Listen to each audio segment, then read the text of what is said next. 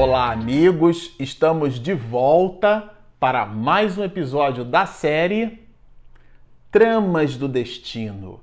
Este o episódio de número 14.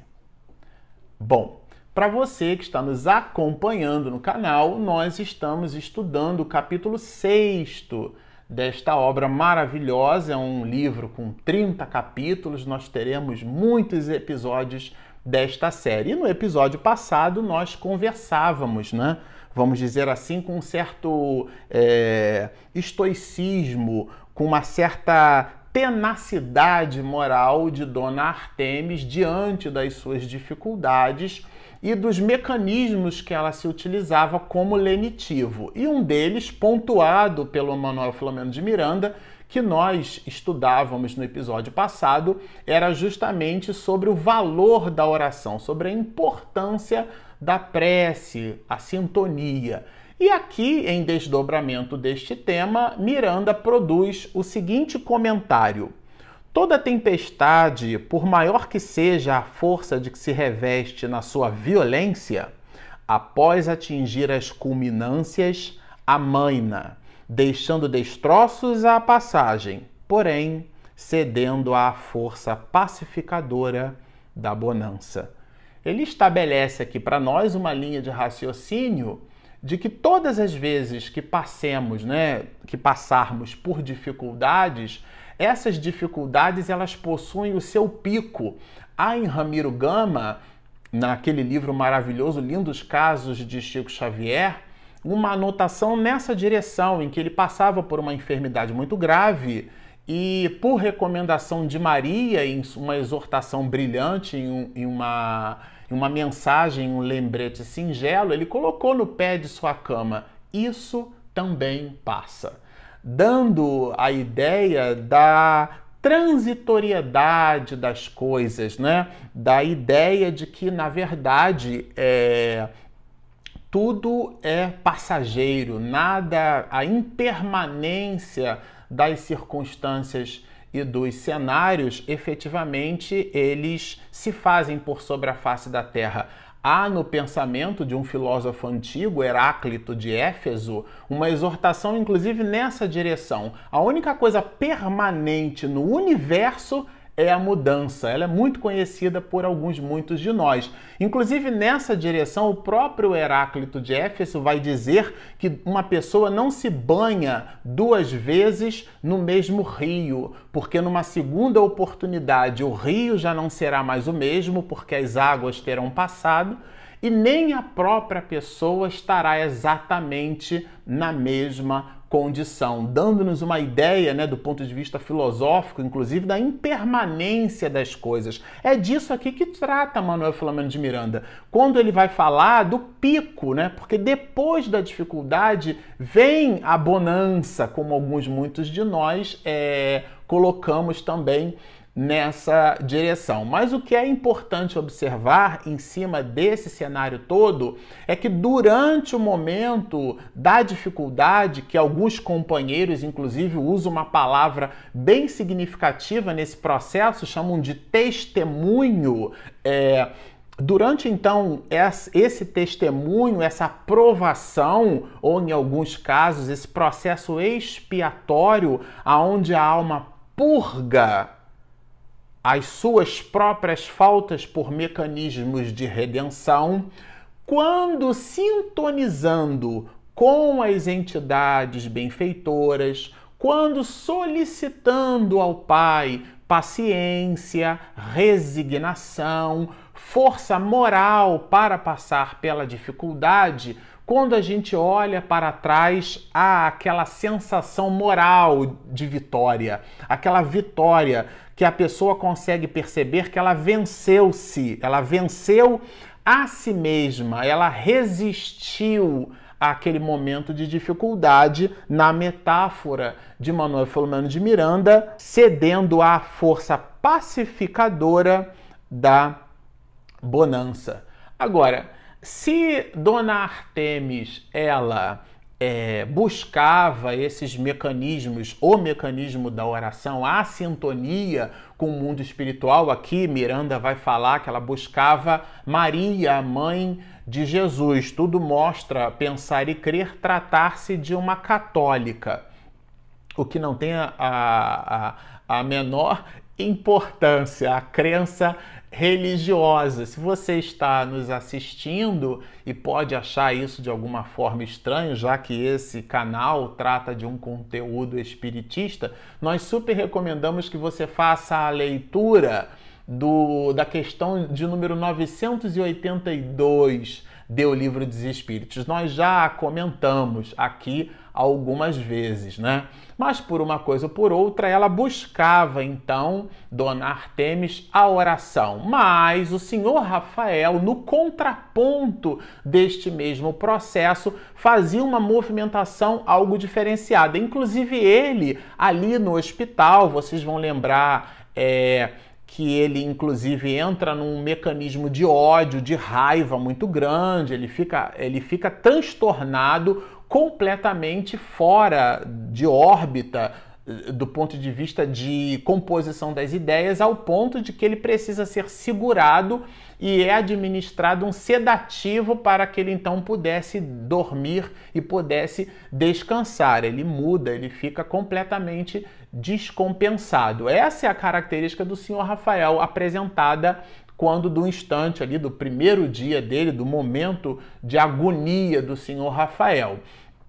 E, e ele é, já na sua primeira, nas suas primeiras experiências nesse nosocômio, nesse hospital, ele expede uma carta, ele envia uma carta para a família, para a dona Artemis. Então eu fico imaginando assim, ela recebe, né, a primeira notícia do marido, chegou ali a primeira notícia, como é que será que ele está, o que, que ele está fazendo, como ele está se sentindo, essa mudança, essa distância abrupta entre o cenário familiar e um ambiente completamente é, é, é terrível que inclusive Miranda descreve, as pessoas eram quase que semi-abandonadas, existiam ali gaps do ponto de vista até sanitário, de limpeza, de acomodação, de higiene, eram quase que abandonadas, né? Abstração feita a presença ali de um enfermeiro amigo, mas ele estava num ambiente diferente do conforto é, e do porto seguro que representava o seu lar. Agora recebera então Dona Artemis uma, uma notícia do senhor Rafael. E aqui é, Miranda vai fazer um apontamento justamente da falta dessa humildade é, do senhor Rafael quando do envio é, de suas notícias. Miranda dá-nos o seguinte apontamento. É, sem essa humildade que enobrece as almas que são superiores, declarava taxativo: se eu descobrir que contaminei alguns de meus amados, não suportarei a infame desdita. Esse será então o meu último dia de vida na terra. Isto é, não bastasse as dificuldades porque passava Dona Artemis e ele então ainda sinalizava para ela que se ele descobrisse algo na direção de que ele contaminou algum de seus familiares, que ele iria se suicidar. Isso emprestava, né? Isso mostra aqui claramente uma certa distonia desse espírito em relação às questões espirituais, sobretudo na crença em Deus é, nem todos aqueles que acreditam efetivamente em reencarnação, é, aliás, muitos dos que não acreditam em reencarnação, possuem uma fé em Deus muito mais potencializada do que alguns muitos de nós declaradamente espiritistas. O fato de acreditarmos em reencarnação dá-nos uma possibilidade de perceber os mecanismos complexos da, da vida para o nosso reajustamento como espírito. A reencarnação explica muita coisa. Como dissemos no episódio anterior, as causas dos sofrimentos atuais, as causas de agora que possuem a sua gênese em existências transatas, isto é, em existências anteriores, Portanto, a reencarnação nos dá essa possibilidade, esse exame, esse mecanismo racional que Allan Kardec vai colocar logo no prefácio, na antecapa da obra O Evangelho segundo o Espiritismo, quando nos traz o componente da fé raciocinada, a razão, como fazendo parte do, do mecanismo da fé. Fé inabalável só o é, a que pode encarar frente a frente a razão em todas as épocas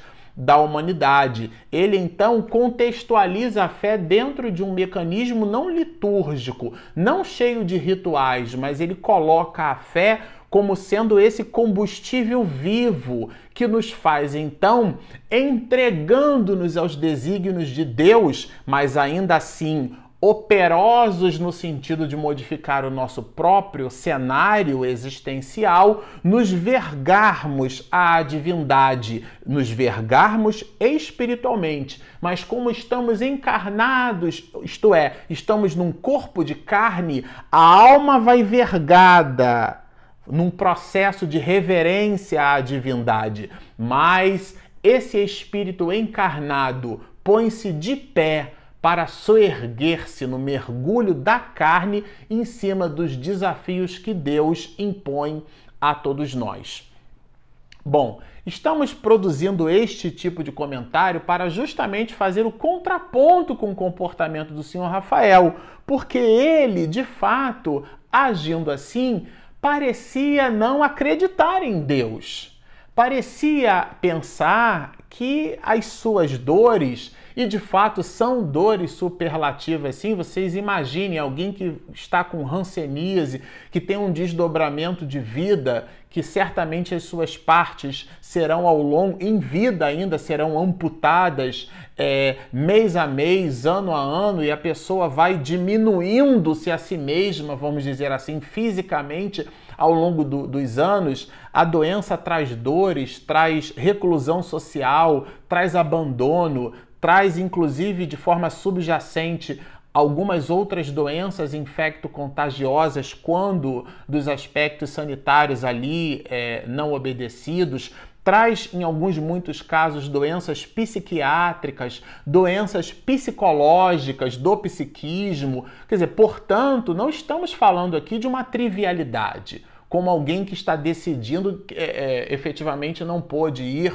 ao cinema ou naquela semana não pode fazer uso de um determinado alimento porque vai fazer um exame de sangue. Enfim, não é isso. São dores superlativas. Mas o desafio colocado por Deus nas nossas vidas precisa ser por nós entendido como sendo desígnios de Deus para a nossa melhora espiritual. Então, nós resolvemos aqui, em cima desse movimento do Senhor Rafael, trazer para a, a, a nossa condição reflexiva é, informações que a doutrina espírita nos dá sobre a divindade, sobretudo quando ele vai trazer Allan Kardec disposições das questões 10 à questão de número 13. E ali ele apresenta a condição magnânima da divindade. A primeira questão, que é a questão de número 10, Allan Kardec pergunta assim às entidades venerandas.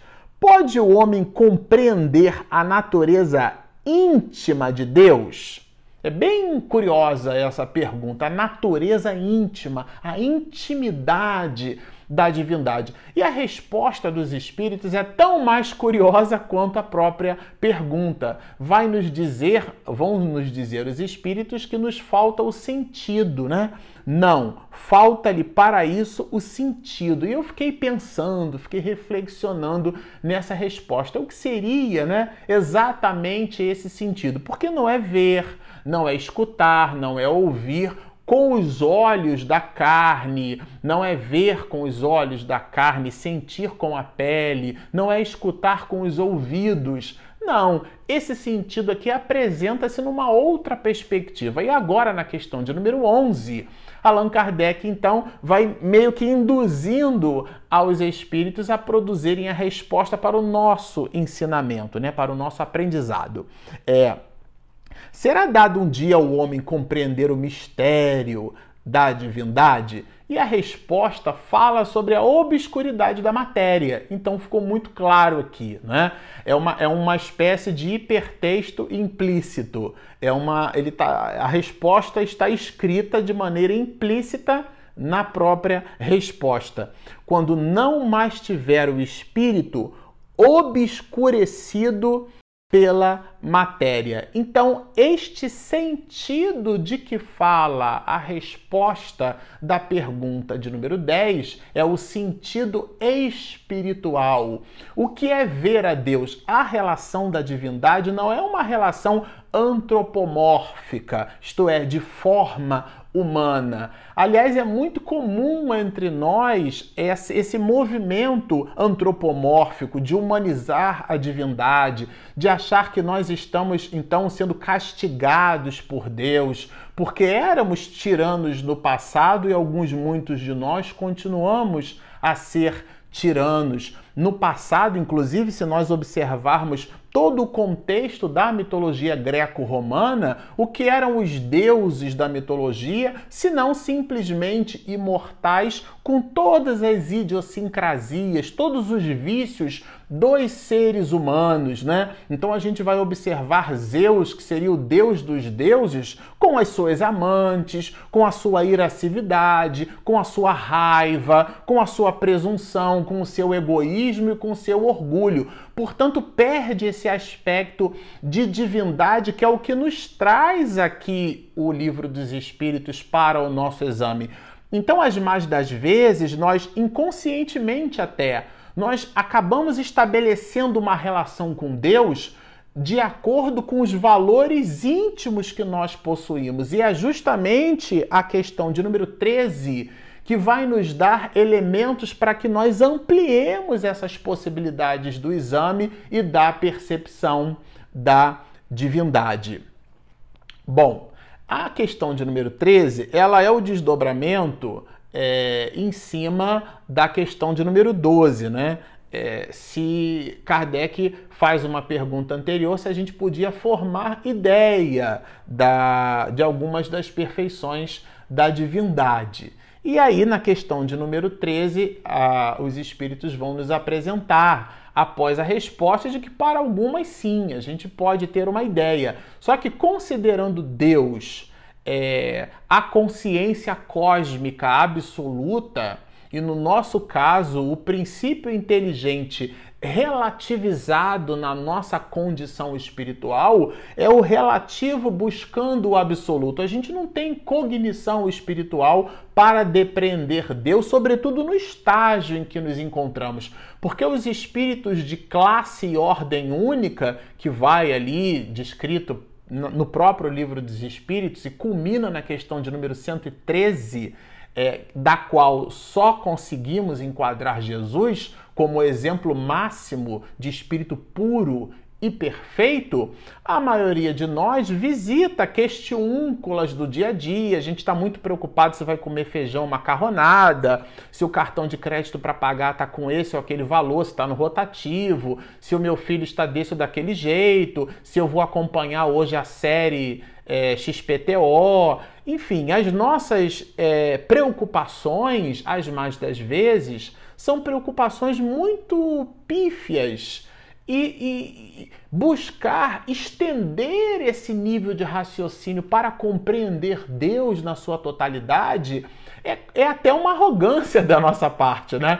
Eu costumo dizer que as pessoas, né, o chamado ateu, graças a Deus, que eu digo, que ele diz que é ateu até não aconteceu uma encrenca. Quando acontece uma encrenca, ele busca uma igreja, ele busca um centro espírita, ele busca um alívio, porque as relações cognitivas do cientificismo podem inchar o nosso cérebro, mas jamais foram capazes de acalentar o nosso coração. Como as dores pungentes da alma não falam à razão, falam das nossas relações emocionais, falam do equilíbrio da nossa capacidade em nos sustentarmos diante das dificuldades o ateu, graças a Deus, ele acaba buscando algo que plenifique, que o preencha, porque o vazio se fez, vazio esse construído pela negação da divindade. Negar Deus é como uma criança rebelde que então está um pouquinho insatisfeita com as relações pedagógicas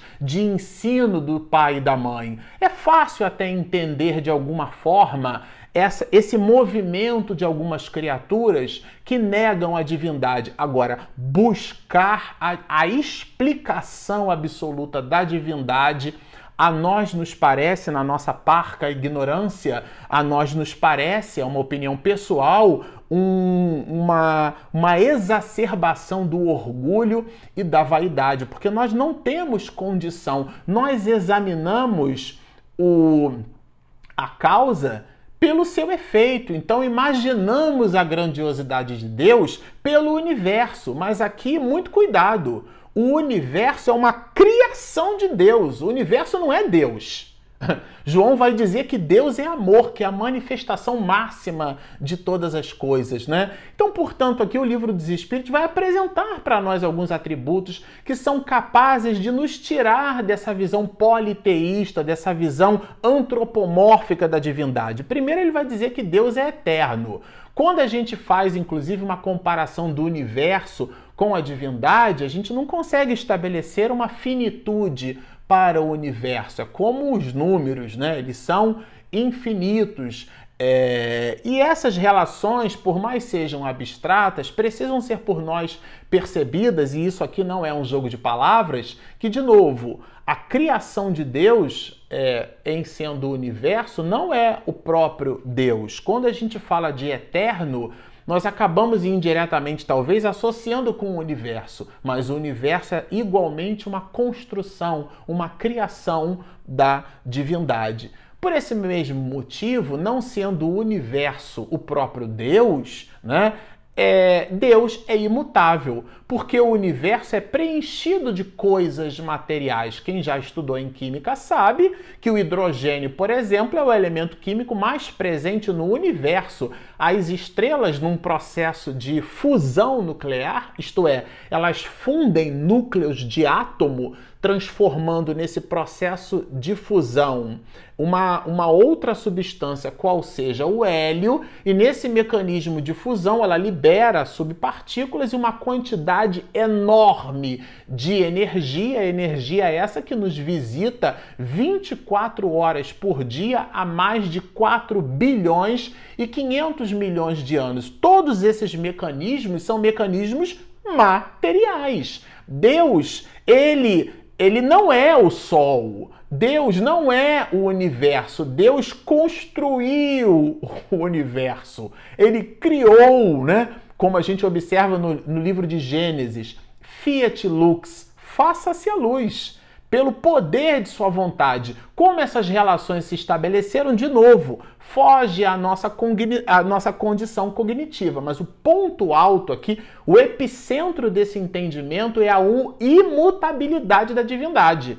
Não busquemos é, estabelecer ou comparar Deus com o universo, por mais belas sejam as manifestações, as leis, as grandes forças do universo, força nuclear forte, força nuclear fraca, força gravitacional, força eletromagnética, há a força do amor no dizer de João que Deus é amor. E esse amor é ele se manifesta nesse ecossistema cósmico e, portanto, não tem nada que ver com a própria divindade. Daí, então, é, é como atributo da divindade a imutabilidade.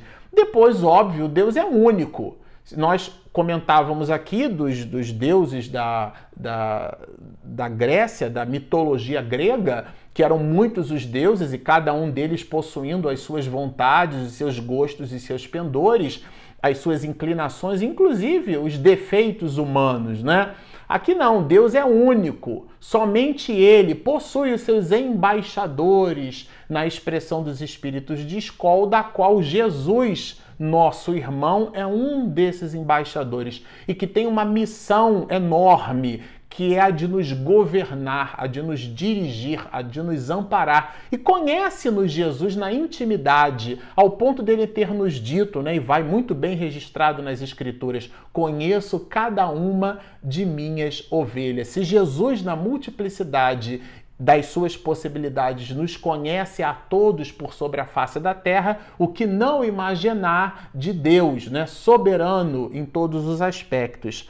A, a, o desdobramento desse entendimento é que ele é onipotente, isto é, ele é, ele possui o soberano poder. Nós às vezes entregamos as nossas querelas terceirizamos, vamos dizer assim, né? nós pedimos para, para os santos, a palavra santo aqui, etimologicamente separado por Deus. Só que às vezes eles são separados por nós. Nós evocamos a ajuda, né? solicitamos, mas de verdade, de verdade, do ponto de vista da hierarquia, o absoluto é a divindade. E por último, e não menos importante, para a gente ter uma ideia assim não completa, mas para nós sairmos da humanização da divindade, Deus é soberanamente justo e bom. De modo, é um advérbio de modo, é uma condição da divindade. Ele é ao mesmo tempo justo e bom. O que significa dizer que tudo que nos acontece, tudo, absolutamente tudo. Eu posso não compreender. Era minha avó Maria me dando óleo de fígado de bacalhau quando eu era criança. Aquilo era horroroso, mas aquilo trazia um benefício para minha saúde. Mas a minha cognição infantil não conseguia compreender a mesma coisa aqui entre nós crianças espirituais que somos, ainda não conseguimos depreender os mecanismos complexos, inclusive, de que Deus se serve para o nosso reajustamento espiritual. E aqui, culminando, e por último, Miranda vai nos dizer assim: os conceitos torpes dos homens, sem uma forte convicção em Deus, extraviam-se e entorpecem-se mesmo quando sustentados por ideais legítimos, por lhes faltarem a seiva essencial que promana da causa excelsa. Era justamente essa dificuldade que o senhor Rafael apresentava. Bom, nós ficamos por aqui. Como vocês observam, uma literatura simplesmente sensacional. E nós, ao final do nosso episódio, a gente sempre faz o convite para que você se inscreva. Se você está nos assistindo, por favor, inscreva-se no nosso canal. Nós temos também o nosso aplicativo, é gratuito, disponível na Google Play e na Apple Store. E nós gostaríamos de lembrar que esse material que nós estamos aqui, que você está nos assistindo é, e que nós estamos aqui gravando, né? Esse material também vai produzido pela contribuição, pela colaboração voluntária, generosa, querida e amiga da nossa companheira Cláudia Silva, lá no Uruguai. Ela então faz um trabalho de tradução maravilhoso. Se você está certamente nos ouvindo aqui em língua portuguesa e conhece alguém que deseja estudar a obra Tramas no Destino, ela vai traduzida bela e singelamente para o espanhol. Então, estão feitos os convites é, espalhem essas informações para os nossos amigos em espanhol, baixem o nosso app, inscrevam-se no nosso canal, sigam-nos e muita paz!